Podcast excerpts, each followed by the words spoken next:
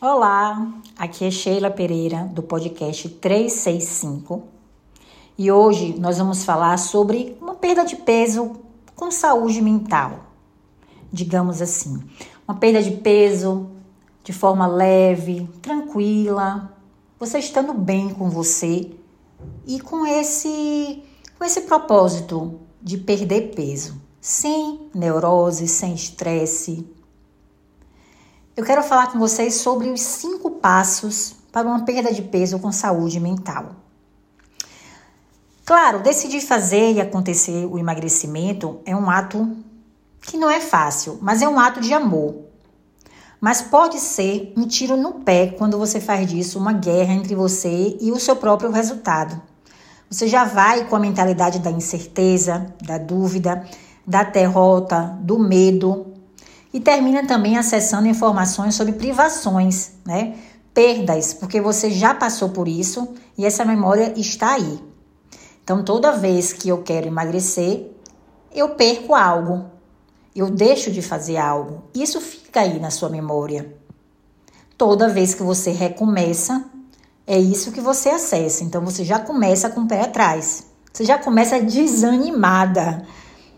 Então eu queria falar da primeira, do primeiro passo. Bom, coloque meta tanto de perda de peso quanto metas dos passos que você vai tomar. Ou seja, você vai criar metas fáceis de alcançar, claro, e diferencie o grau de dificuldade. Metas fáceis, metas médias, metas difíceis. Você anota o que você tem que fazer. Isso facilita demais. Mas assim, de uma forma simples, sabe? Sem muito enfeite. Faça um desenho simplesmente e deixe um lugar fácil. Pode ser na porta da geladeira, enfim. Fácil de enxergar, fácil de entender. Também não precisa fazer bagunçado, né? Você precisa entender a sua própria letra. Você precisa ver isso todo dia. Isso precisa estar claro né, e de fácil acesso. A dica 2 é comemore e valorize cada conquista, tanto de perda de peso, né, que você eliminou, quanto de novos comportamentos que você conseguiu adquirir. Olha quando você isso você já começa a visualizar ganhos. Isso é muito interessante. 3. Se acolha nos momentos difíceis de tropeços. Há um aprendizado no caminho, entende? E ele não é linear. A gente sabe que um dia você vai estar tá mais motivada, no outro dia você vai estar tá cansada, no outro dia você vai ter mais fome, no outro dia você tá, vai estar tá mais de boa, vai estar tá aceitando tudo tranquilamente, no outro dia você vai estar tá mais chateada, eu não aguento mais isso. Mas lembre que isso tem muito a ver com o seu dia como um todo. Você não pode acusar que se um dia você não estiver bem é por conta da sua alimentação, é por causa do seu propósito, do seu objetivo. Tem várias nuances que acontecem em sua vida durante o dia que te chateiam, que te irritam, te causam raiva, entende? Que te deixam triste. E aí você vai para a comida. Mas lembre-se que talvez isso não seja porque você está nesse propósito, e sim pelo contexto mesmo da sua vida, os fatos externos que acontecem. E é nos altos e baixos que a gente cria experiências, né? E que a gente se prepara para os próximos tropeços. No momento em que você está tropeçando, posso dizer assim, no momento em que você comer algo que você acha que não está certo, que você jacou, é, é muito difícil nesse exato momento você conseguir retomar ali a rédea da situação. Dizer, opa, não quero você, vou parar, deixo aqui. Oba, tive autocontrole, venci para a comida. Não é bem assim, certo? Vai ter dias até que você vai conseguir. Mas esses tropeços, eles servem muito para te preparar, para te dar consciência e criar uma nova estratégia para da próxima vez que isso for fazer. Se você ficar atenta e treinar, cada vez mais você vai ter essa dificuldade, você vai usar comida para sanar alguma emoção, entende? O 4, anote aí. Tenha consistência. Não desista. Não desista quando achar que não está como você quer. Não existe 100%. Deixe essa criança mimadinha no lugar dela.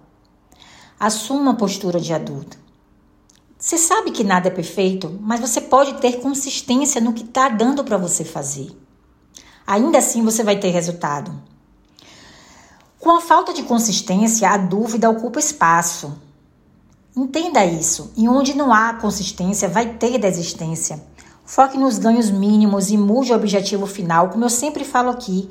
Mude o objetivo final do, do, da perda de peso. Foque também nos benefícios no meio do caminho. Isso diminui a cobrança e te ajuda a persistir. Número 5, eu amo essa. Não se compare. Faça do seu jeito. O resultado vem. Faça como pode. Faça com o que tem. Suas dificuldades e suas limitações, só você sabe. Construa seu caminho. Quando você se compara, você se perde e se distancia da sua capacidade e se sente realmente perdida. Você se perde total. Porque você sai do seu caminho. Você deixa de enxergar as suas potencialidades que há aí em você, sabe?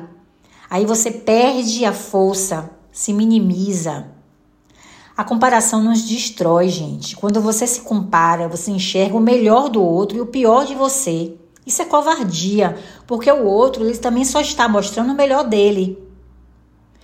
Do, o melhor dele que está em evidência, aí você faz a sua análise disso aí, desse melhor dele que você está visualizando, e você está sendo covarde com você mesmo. Você está comparando o melhor de alguém com o pior seu. Entenda, a comparação só te distancia do seu propósito. Ok? Comente, compartilhe com quem você acha que precisa ouvir essas cinco dicas. E eu te aguardo no próximo podcast. Um beijo!